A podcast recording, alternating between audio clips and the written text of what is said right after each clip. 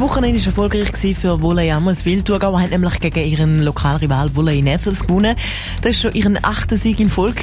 Warum das Team trotzdem muss dranbleiben und weiterkämpfen, weiss Vivien Sasso. Es war ein knappes Spiel, schlussendlich aber gut ausgegangen für Wolle Amriswil. Die Thurgauer haben mit 3 zu 1 gegen Wolle Neffels gewonnen und bleiben damit Tabellenführer in der Nazi an.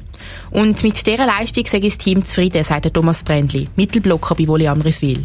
Wir sind vorher mal wieder gewinnen. Das Spiel war extrem knapp. Gewesen. Alle Sätze sind mit nur zwei Punkten Unterschied entschieden worden.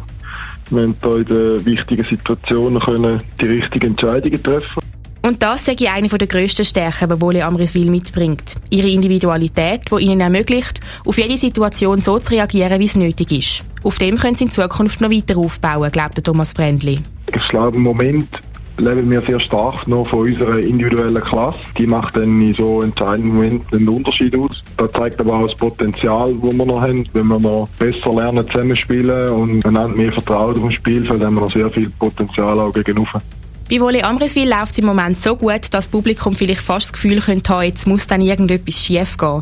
Wenn sich zum Beispiel Topscorer in der Mannschaft verletzen, wäre das schon ein grosses Problem, gibt Thomas Brändli zu.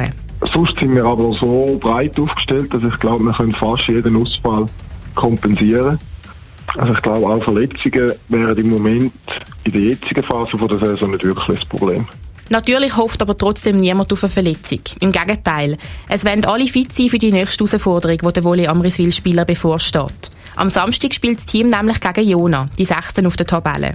Und auch wenn die Amriswiler auf dem obersten Tabellenplatz sind, wird es nicht einfach, gegen Jona zu gewinnen, vermutet Thomas Brändli. Darum ist für ihn ganz klar, was er und sein Team jetzt probieren müssen. Natürlich die positive Energie mitzunehmen. Wir sind immer um, noch umgeschlagen und die Erfolgswelle probierst du natürlich so lange wie möglich mitzuziehen. Aber der Weg ist noch sehr, sehr lang. Wir, wie gesagt, wir müssen lernen, noch, noch zusammen zu spielen, besser zusammen zu spielen. Und wenn uns das gelingt, noch zu verbessern, dann sind wir auf die wichtigen Spiele dann im neuen Jahr sicher sehr gut vorbereitet. Das Auswärtsspiel gegen Jona ist dann am Samstagabend am 6.